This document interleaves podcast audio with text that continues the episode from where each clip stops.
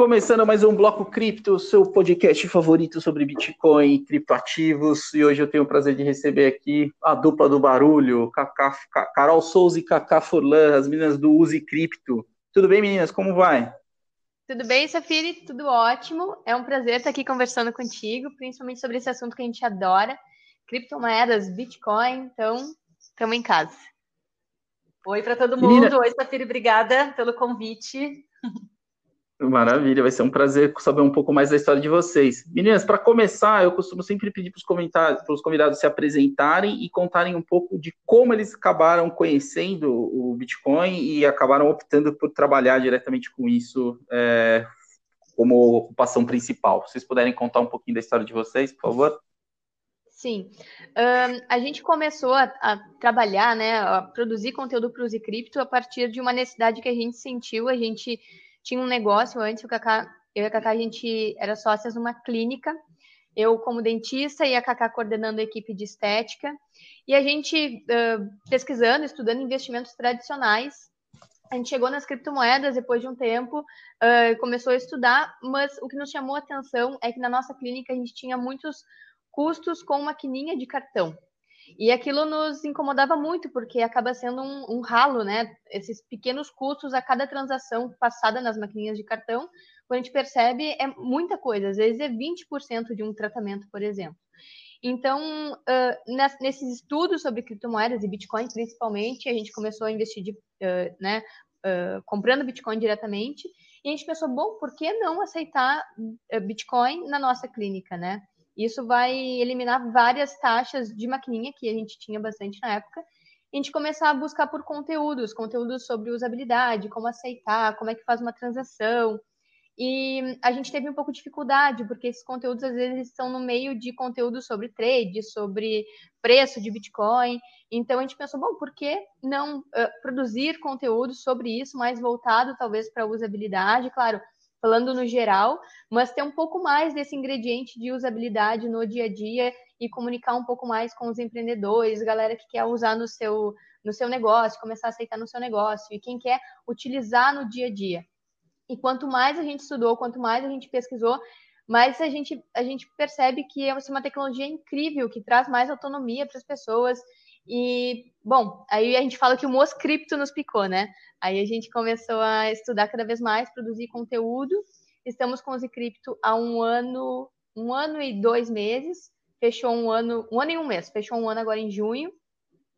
E estamos aí produzindo conteúdo e tentando se conectar com cada vez mais pessoas e mostrar uh, que Bitcoin é uma coisa saudável, que não é o que muitas vezes as pessoas uh, descrevem por aí, tentar mostrar a parte boa das criptos, que muitas vezes as pessoas não compram Bitcoin, elas acham que compram Bitcoin, mas não é isso, elas caem numa promessa que, na verdade, é o que às vezes as pessoas querem ouvir, né? As pessoas não pesquisam, às vezes, e acabam caindo em furadas, também por falta de educação financeira que existe no, no nosso país uh, historicamente, né?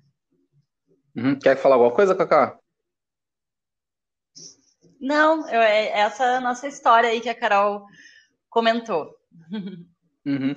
É, o que eu acho mais interessante do trabalho de vocês é isso, né? É o foco na usabilidade, né? Em propagar aí o, a utilização como meio de pagamento e um instrumento cotidiano da vida das pessoas, né?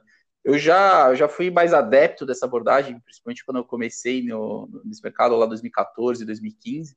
É, mas eu confesso para vocês que eu acho que eu fui vencido pelo cansaço. E hoje eu entendo que o Bitcoin ele está num estágio que nada vai, vai impedir que alguém que queira utilizar ele como meio de pagamento o faça, né? Acho que essa é a grande beleza da tecnologia. Mas eu, eu acredito hoje que o Bitcoin tem ocupado um espaço diferente, né? É, é, essencialmente para mim, é, o Bitcoin é a melhor forma de dinheiro já inventada, mas pelo fato dela ser tão superior às, às outras formas que são mais populares, é, é, é, um pouco contraintuitivo, né? Você abrir mão de algo que você enxerga mais valor do que nos outros e trocar isso por coisas que você poderia pagar de outras formas. Qual é a visão de vocês em relação a isso? A gente uh, concorda contigo com esse ponto de vista, e isso é um grande desafio para a gente também, porque um, a gente enxerga sim o Bitcoin como reserva de valor, a gente consegue visualizar o quanto ele se descola do mercado tradicional e principalmente, claro, das moedas fiat. Quanto mais a gente estuda, mais a gente percebe esse descolamento e mais seguro a gente fica com a tecnologia. Uh, mas também a gente acredita que a usabilidade, usar no dia a dia, faz com que as pessoas vejam a parte boa e não umas histórias que contam por aí, sabe? Toda vez que a gente vai usar Bitcoin no estabelecimento, é, é muito frequente, surge uma rodinha de pessoas ao redor da gente. Quando a gente menos uh, percebe, a gente está palestrando ali sobre Bitcoin, conversando e muitas vezes desmanchando alguns preconceitos que as pessoas têm. Então, a gente vê a usabilidade como uma parte uh, dessa vida cripto, né? A gente sempre fala que a gente uh, faz hold de 80%, 90% dos nossos bitcoins, e os outros 10 são para tentar estimular novas pessoas a também entrarem na criptoeconomia e, e começarem a talvez comprar bitcoin do, do jeito certo, né? Porque uhum. se não uhum. tiver ninguém mostrando isso, ninguém uh, fazendo o contraponto com todas essas notícias ruins que existem por aí, quem vai fazer esse papel, sabe? Então a gente acha que a usabilidade pode ser uma dessas pontes, não que é a única resposta que existe, mas é uma dessas pontes para uh, fazer as pessoas comprarem Bitcoin de uma forma saudável. É que o mais comum é as pessoas entrarem no universo cripto, é, comprarem Bitcoin para investimento. Mas por que não esse primeiro contato não ser através da usabilidade também? Uhum. Né? Uhum. Então, eu acho que é esse, essa é a nossa grande, a nossa bandeira, assim, né? Trazer é, o aspecto da, da usabilidade uh, mais próximo das pessoas, mais pessoas conheçam cripto, conheçam Bitcoin através da usabilidade, e aí a partir disso elas vão certamente descobrir um mundo novo e, e podem uh, se tornar também investidoras, mas eu acho que uma coisa não exclui a outra. É. Eu acho que as duas coisas elas podem e devem caminhar juntas, né? O investimento e usabilidade também. É, uhum. uma, uma, outra coisa, Safiri, que a gente se, se questiona muito, que, que você comentou sobre algo que tem muito valor, né? Então eu vou usar as moedas fiat, que para mim não vale nada, né? Tem muita gente que chama a moeda fiat, inclusive, de shitcoin, né? Uh, mas a gente se questiona o seguinte, assim, nós como como entusiastas de cripto, né? E como uh, defensoras desse sistema que é que é livre, que a gente agora tem escolhas, né? E a gente uh, uh, fala tanto assim, não gosta do sistema do sistema Fiat, de como, as, como as coisas foram, são é, desenvolvidas, né? Como que como as regras, como que os governos uh, manipulam, enfim, esse sistema que a gente não gosta, que a gente acha corrupto, que que sabe por que, que a gente vai ficar nele? Se a gente fala tão mal desse sistema, por que, que a gente vai ficar nele se a gente tem a opção de usar criptomoedas? Uhum. Para mim não faz sentido, sabe? Se eu não gosto do sistema Fiat, não faz sentido usar ele. Por mais que seja, por mais que o, eu não goste do real e, e prefira, né? Digamos assim, ah, eu vou usar real porque isso aqui não vale nada. Ah, mas usa uma outra cripto, uma altcoin, sabe? Que tem a opção de usar criptomoedas hoje, não precisa mais ficar no sistema Fiat. Então, eu acho que o nosso discurso, eu e a Carol, a gente vê como coerente não usar moeda Fiat. E a gente, com o ponto de vista empreendedor, a gente vê muitos gargalos também no sistema Fiat, muitos intermediários, né? Maquininha de cartão para lá e para cá, entre o empreendedor e entre a pessoa que está pagando. Isso ia tirar muitos custos, né? Uhum. E como tu falou, voltando ao, ao início da tua pergunta, uh, existe esse discurso de que o Bitcoin ele precisa passar pelo estágio primeiro de reserva de valor para depois atingir o estágio de meio de pagamentos, né? Mas do nosso ponto de vista, isso tem muito mais a ver com a percepção das pessoas como valioso e como meio de valor, como uh, meio de troca, do que como se o Bitcoin estivesse se importando com isso nesse momento, né? Então, por isso que a gente tenta trazer para as pessoas a reflexão. Quem sabe reserva de valor e meio de troca não podem acontecer ao mesmo, ao mesmo momento, né? Quem uhum. sabe o Bitcoin não pode ser as duas coisas. A gente entende que existe um problema de escalabilidade, sim, com certeza, mas a tecnologia ela vai evoluir, cada vez mais soluções vão ser criadas. Mas se a gente começar a discutir e a usar desde agora, mais forte essa rede vai se tornar, né? Uhum. Não, eu concordo com vocês. Eu vou explicar um pouco porque eu, da, da, dessa certa desilusão, né? Houve um período que eu viajei bastante uhum. ali, principalmente em 2015, 2016, 2017, e eu era daqueles que, antes da primeira coisa, quando eu estava planejando a minha viagem, era procurar no CoinMap lugares que eu pudesse ir gastar, uhum. ou uma TM que eu pudesse sacar, né?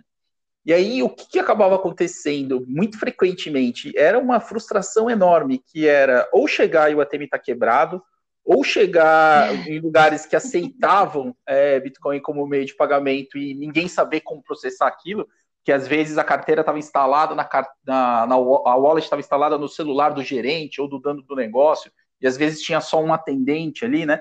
Então acabava gerando uma frustração, até que num dado momento eu parei, ó, eu acho que é, é legal, eu concordo 100% com vocês, você só consegue compreender o valor é, 100% disso no momento que você faz uma transação, e vê essa transação validada e, a, e aponta de lá é, assegurando que recebeu os recursos, mas eu ainda entendo que a gente está alguns passos, é, seria meio que a, a era pré-internet, pré, pré né, dos, dos, grandes buscadores. A gente está nessa fase inicial da, da construção da infraestrutura, né?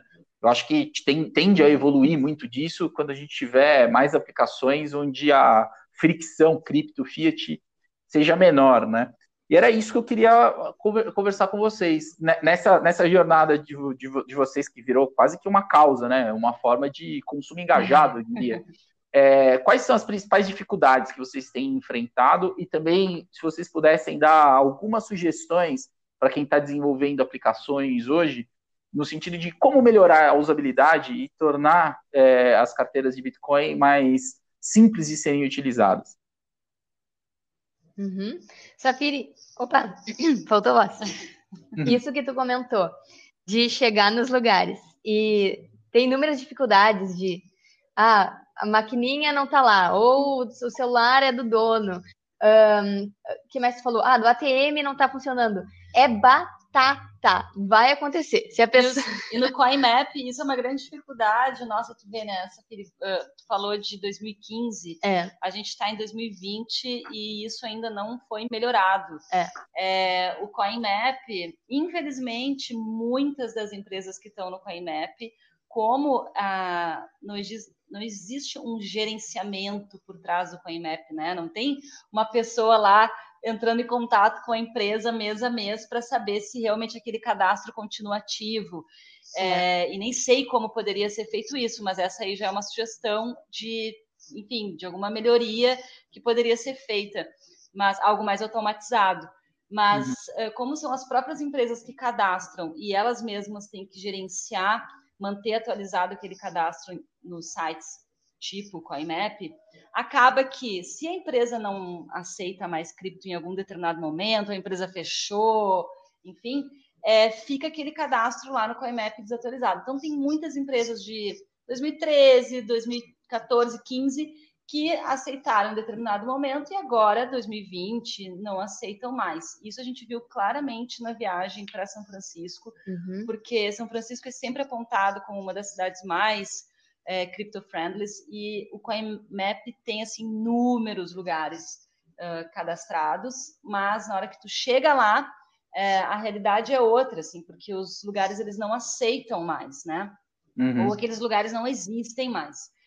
Então, isso é um, é um grande problema na usabilidade, né? Encontrar esses lugares que aceitam. Nós estamos nesse momento em Porto Alegre e o nosso próximo uh, episódio, né, da nossa websérie, que a gente tem uma websérie onde a gente viaja pagando tudo em cripto, e a gente posta lá no nosso canal do YouTube. A, nosso, a nossa próxima cidade é Porto Alegre, é, e aqui a gente descobriu vários lugares aceitando cripto, mas porque foi assim, foi meio que no boca a boca, a comunidade foi uh, nos ajudando, foi mandando para nós, olha, esse lugar aceita, esse lugar aceita, olha, eu fui numa padaria. Essa semana isso aconteceu, inclusive. Um uhum. seguidor nosso mandou para mandou pra gente, olha, eu fui numa padaria na semana passada, acha tem um banner gigantesco dizendo que eles aceitam cripto. Essa padaria ela não está no Coinbase. Uhum. Então, é uma, isso é uma coisa muito interessante, assim, a gente vê que existe esse gap gigantesco dentro da usabilidade, que não é difícil de encontrar os lugares que aceitam cripto. Uhum. Os empreendedores cripto, eles estão dispersos nesse universo, sabe? Eles estão soltos, eles estão por aí. A gente tem é quase que uma caça ao tesouro. A gente tem que sair né, procurando, é, pesquisando, falando com pessoas. Não é uma, um, ainda não é uma coisa tão simples assim de entrar no CoinMap e pesquisar. E né? quando encontra muitas vezes no CoinMap, por exemplo, São Francisco tinha vários lugares. Acho que a gente viu 400 lugares. Muitos, a maioria são escritórios mas o que a gente precisava era alimentação. Eu acho que tinha uns 15 lugares, 15 ou 12 lugares de alimentação. Nenhum deles aceitava mais. Uhum. E a gente só descobriu isso antes de sair daqui, confirmando. Então tem um trabalho duplo, tem que rastrear, tem que procurar e ainda tem que confirmar né, se esses lugares eles ainda uh, aceitam. Uhum. E essa dificuldade de os uh, funcionários estarem treinados, todo mundo saber mexer. Então, claro, essas uh, dificuldades existem, mas a partir do momento que, vamos supor, a gente contatou o lugar e falou com o dono, a gente consegue ir lá e, e fazer o pagamento, ou se é um lugar que está mais acostumado, a gente foi em São Francisco, um lugar que o dono era entusiasta, aí por, por isso que é importante nós, entusiastas, a gente dar o exemplo, porque uh, lá em São Francisco, o entusiasta tinha uma loja de sucos e chás e sanduíches, e ele aceitava acho que uns 16 QR codes de, de criptos. Então, ele facilitava isso. Todo mundo sabia como fazer o pagamento, né? uhum. né? Aqui em Porto Alegre tem um entusiasta, a gente ainda não foi lá porque a gente descobriu durante a pandemia, mas ele era minerador e ele aceita uh, Bitcoin no negócio dele. Então, muito parte de nós entusiastas começar a divulgar esse, essa forma de pagamento, né? Uhum. E, e tu comentou também sobre a tecnologia. A gente acredita que hoje está bem mais fácil uhum. utilizar a cripto no dia a dia, porque tem vários cartões uh, pré-pagos que tu consegue carregar com cripto e viver a vida normal. A gente tem realmente essa bandeira, a ideologia da usabilidade, a gente tenta buscar lugares que aceitam de forma direta, porque a gente usa cartões pré-pago, claro, é uma solução ótima, por exemplo, para quem recebe em cripto e quer viver uma vida sem estar nessa peregrinação, então ele resolve muito, mas a gente quer valorizar aquelas pessoas que uh, resolveram dar uma chance para o pagamento através de criptomoedas e estão dando uma chance para esse sistema de pagamentos e de reserva de valor como o Bitcoin. Então, a gente busca esses lugares que aceitam diretamente. Essa é a nossa nossa, nosso primeiro passo, né? Uhum. Claro, uh, se não tiver outra forma, vamos supor, no nosso dia, nosso dia a dia, a gente usa um cartão pré-pago. Aliás, quero acrescentar como é impressionante que desde, uh, desde quando a gente começou a estudar cripto, produzir conteúdo para o canal, para o projeto, é impressionante como surgiram novas soluções uhum. uh, dadas para usabilidade nesse último um ano e meio. Sim. É, parece realmente que cada vez mais empresas estão voltadas, prestando atenção na usabilidade como forma de fazer esse mercado cripto crescer. Né? Uhum. E eu tô respondendo a tua última parte da pergunta, o que poderia mudar nas carteiras? Uh, muitas carteiras e algumas uh, tecnologias aí, exchanges, as formas de calcular, às vezes é difícil ter uma nitidez nas conversões. Então, às vezes a carteira tem só numa, não tem Bitcoin e reais ali, não faz o cálculo para ti. Ou então faz o cálculo, mas não mostra a taxa em reais, uhum. sabe? Então, claro, a gente quer uh, fazer o pagamento em Bitcoin, mas as, a gente não consegue muitas vezes calcular de cabeça, né? Porque é, é 0,00, sei lá, 5, 2, 3. E aí é importante que esses cálculos sejam fáceis, senão a pessoa já se apavora, não usa ou não sabe quanto é exatamente aquela taxa. Uhum. Então, acho que o principal que a gente observa assim, de dificuldade é essa transparência na hora de fazer os cálculos, ter tudo na, nas duas moedas, em Bitcoin, em reais ou em dólares, independente da moeda fiat que vai ser pareado ali e convertido a, a transação. Maravilha. Bom, gente, quem ouve vocês falar, vocês falarem não precisa muito tempo para perceber que vocês são do sul, né? Eu queria entender, eu queria entender uma pergunta que eu sempre faço com todo mundo que eu converso que é daí. O que, que tem aí na região sul, especialmente em Porto Alegre, no Rio Grande do Sul, para que a gente tenha uma comunidade tão forte e engajada?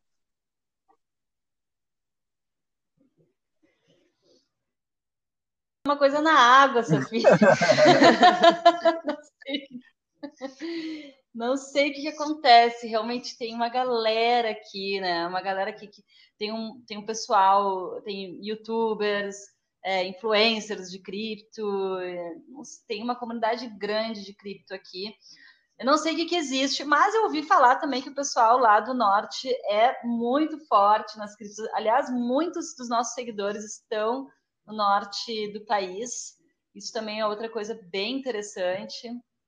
Mas eu vou ficar te devendo essa resposta. A gente vai ter que fazer uma pesquisa aqui. Fazer uma enquete com, os, com a galera da comunidade. É, a propósito, eu queria deixar aqui um abraço meu amigo Fernando Urit e também para o Alexandre Leite, né, que é um dos entusiastas bem bem dedicados aí junto com vocês. É, a gente falou agora um pouco desse recorte geográfico, né, brevemente.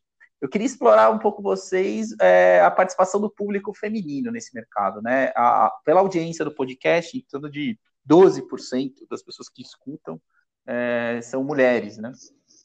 E a gente sabe também, isso, isso acaba batendo um pouco com as proporções que são divulgadas nos outros estudos é, sobre o mercado de cripto que, que vocês acham que falta para que essa barreira seja quebrada e que a gente tenha uma participação feminina maior dentro do mercado?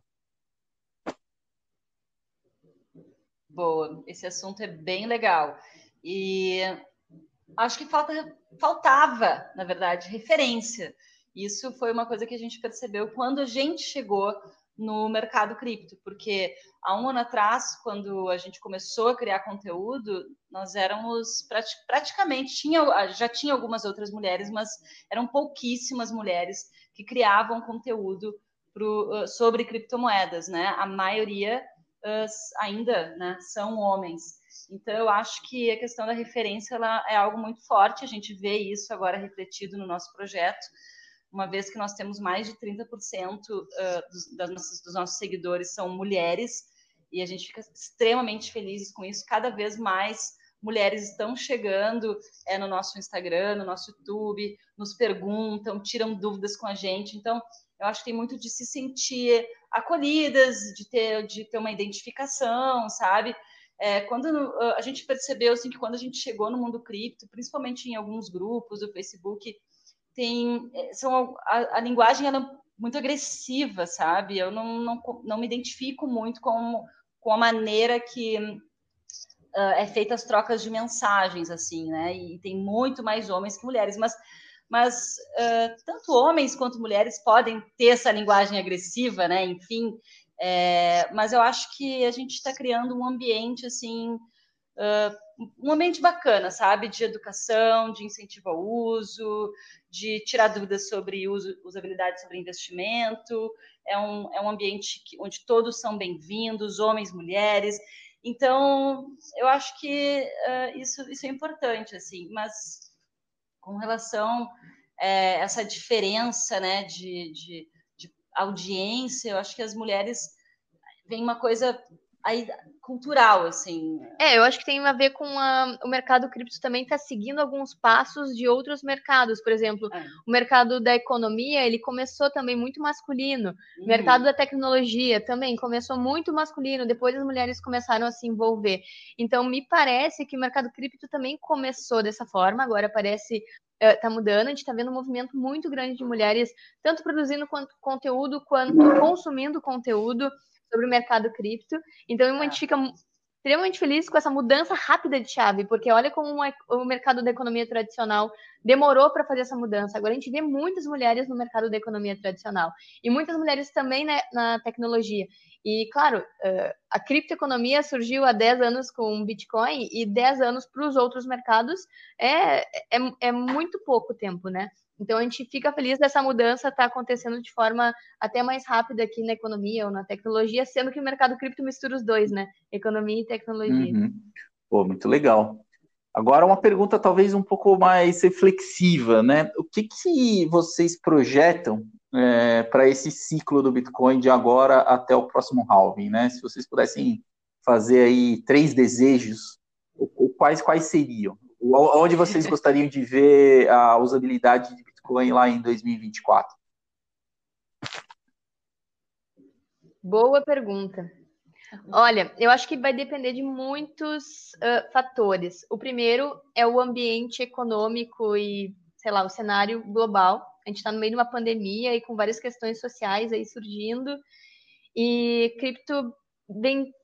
As pessoas estão buscando por Bitcoin, né? Estão buscando pelo Bitcoin por vários aspectos, tanto quanto reserva de valor, até como um protesto frente ao sistema que existe hoje em dia. Então, pode dar mais independência para algumas comunidades. Então, se essa narrativa ela se fortalecer, tende realmente a crescer muito o Bitcoin aí até o próximo halving. Vai depender também das pessoas enxergarem ele como realmente investimento, como reserva de valor, o mercado tradicional começar a se inserir cada vez mais, as instituições também começarem a comprar uh, cada vez mais Bitcoin. Eu acho que isso, uh, quanto mais o mundo perceber o Bitcoin como um ativo seguro e começar a ver esse descolamento que ele tem das moedas fiat dos bancos centrais, mais ele vai crescer. E eu vejo isso crescendo. Claro, é difícil em dizer, ah, vai crescer até, sei lá, vai valer 100 mil dólares no fim do ano. Não tem como a gente fazer essa projeção. Mas a gente pega muito a projeção dos outros halvings, o que, que aconteceu, e a chance de continuar subindo, sim, é, é, é muito grande. Mas, claro, vai depender desse cenário, desse cenário global. E é o que a gente quer, né? Nós é o que a gente quer. todos bitcoiners, users, é que o Bitcoin ele se valorize aí nos próximos anos e que a usabilidade também cresça. Não precisa ser exatamente do Bitcoin, pode ser pode ser de outras criptomoedas. A gente não usa só Bitcoin, a gente também usa outras, né, moedas alternativas. Uhum. Então, que a usabilidade ela, ela aumente, que mais empresas prestem atenção nisso. É. Talvez, quem sabe, grandes empresas entrando nesse mercado, como existe agora o burburinho aí do, do PayPal entrando, quem sabe ajude né, a aumentar a usabilidade é, das criptomoedas. É, é, é, isso que eu, pelo menos, que eu desejo, assim, que nos próximos anos a gente tenha um aumento aí na usabilidade também, é, falando de Bitcoin, né, especificamente do Bitcoin, que ele aumente de valor. Uhum.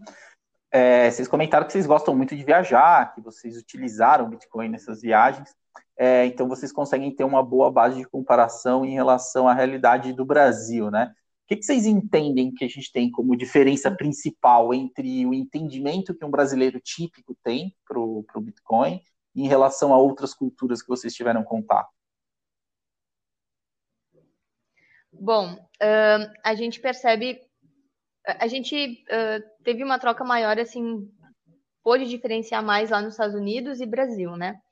Uh, lá a gente observou que as pessoas estão super confortáveis no sistema bancário. Então, não existe esse apelo, essa necessidade, uma dor muito grande para migrar para as criptomoedas, né?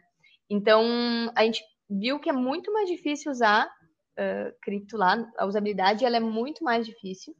E aqui é muito mais fácil, tem muito, tem vários lugares aceitando.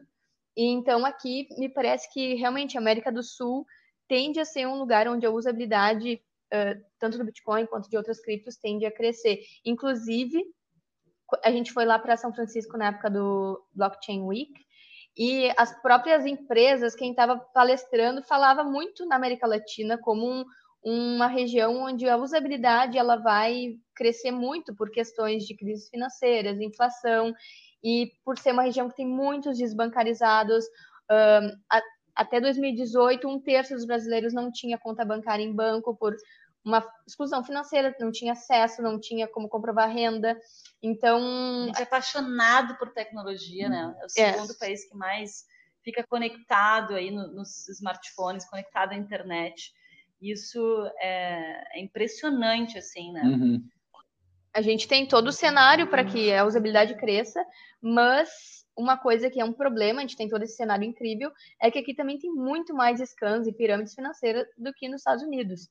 Então, esse é um, é um paradoxo, né? Então, as pessoas têm muito medo de usar é. cripto aqui. Além das, do, do, do, dos golpes, enfim, das, das, pirâmides, a gente, o outro problema que eu visualizo é que a gente tem, ainda assim, pouca educação financeira é. e um péssimo hábito do parcelamento, né? O crédito parcelado. E nas criptos isso não existe, né? uhum. né? É uma vida, é uma vida no débito. Uhum. Então, mudar essa cultura, assim, é, é um grande desafio com certeza. Um bom ponto que vocês colocaram aí é essa questão da proliferação de pirâmides financeiras no Brasil, né? Por muito tempo houve um mito de que o brasileiro tinha aversão a risco, né? E nada pode ser mais contraditório a isso do que esse, a popularidade que esse tipo de, de esquema e fraude acaba tendo por aqui, né? Eu acho que o que acaba acontecendo é que o brasileiro ele Tem um amigo meu que ele brinca que todo brasileiro tem o sonho de enriquecer num golpe de sorte, né? A questão é que não tem golpe para todo mundo, né? É, a, a, a, sorte está é. aí, mas é, não é todo mundo que consegue. E aí a gente sabe que por falta de, de, de, informação, muitas vezes, e também a gente não pode negar o fator ganância, né? Muitas pessoas acabam, uhum. acabam sendo lesadas, né? É, nesse tipo de, de esquema. Meninas, a gente já está caminhando para o final. Queria deixar aqui a oportunidade para vocês darem um recado para quem está nos assistindo. E, enfim, deixar aí o espaço para que vocês passem uma mensagem, por favor. Ah, legal. Bom, Safiri, primeiro queremos te agradecer pelo convite. Muito legal falar aqui, eh, bater esse papo contigo, falar sobre usabilidade. Para nós, é, assim, a gente poderia ficar horas aqui falando sobre usabilidade. A gente ama bater esse papo. É, e quem quiser nos seguir, saber mais sobre isso, entender mais sobre como usar Bitcoin criptos no dia a dia, é só nos seguir lá no nosso Instagram, arroba usecripto. Temos o nosso YouTube também, que é Use Cripto, é só procurar lá no, no YouTube. Tem um monte de vídeos. Toda semana a gente posta dois a três vídeos é, com tutoriais, entrevistas, etc. É, então fica o convite para a galera nos seguir. E, Safira, espero que a gente se conheça pessoalmente muito em breve, assim que essa pandemia passar, para a gente trocar essas figurinhas. Adorei saber que tu já viajou bastante aí também, é, buscou usar criptomoedas. Eu acho que a gente tem figurinhas para a gente trocar. Então, a gente precisa se, se conhecer e bater esse papo aí no futuro. É, e o que precisar, a gente está à disposição. Obrigada por tudo. Obrigado, meninas, com certeza. Assim que as coisas se normalizarem, né? Saudade de uma conferência, né? De um bom meetup, né? Ah, é verdade. Mas vai, vai passar, vai passar. Bom, gente, por hoje é só. É, semana que vem a gente volta com mais um Bloco Cripto. Tchau, tchau.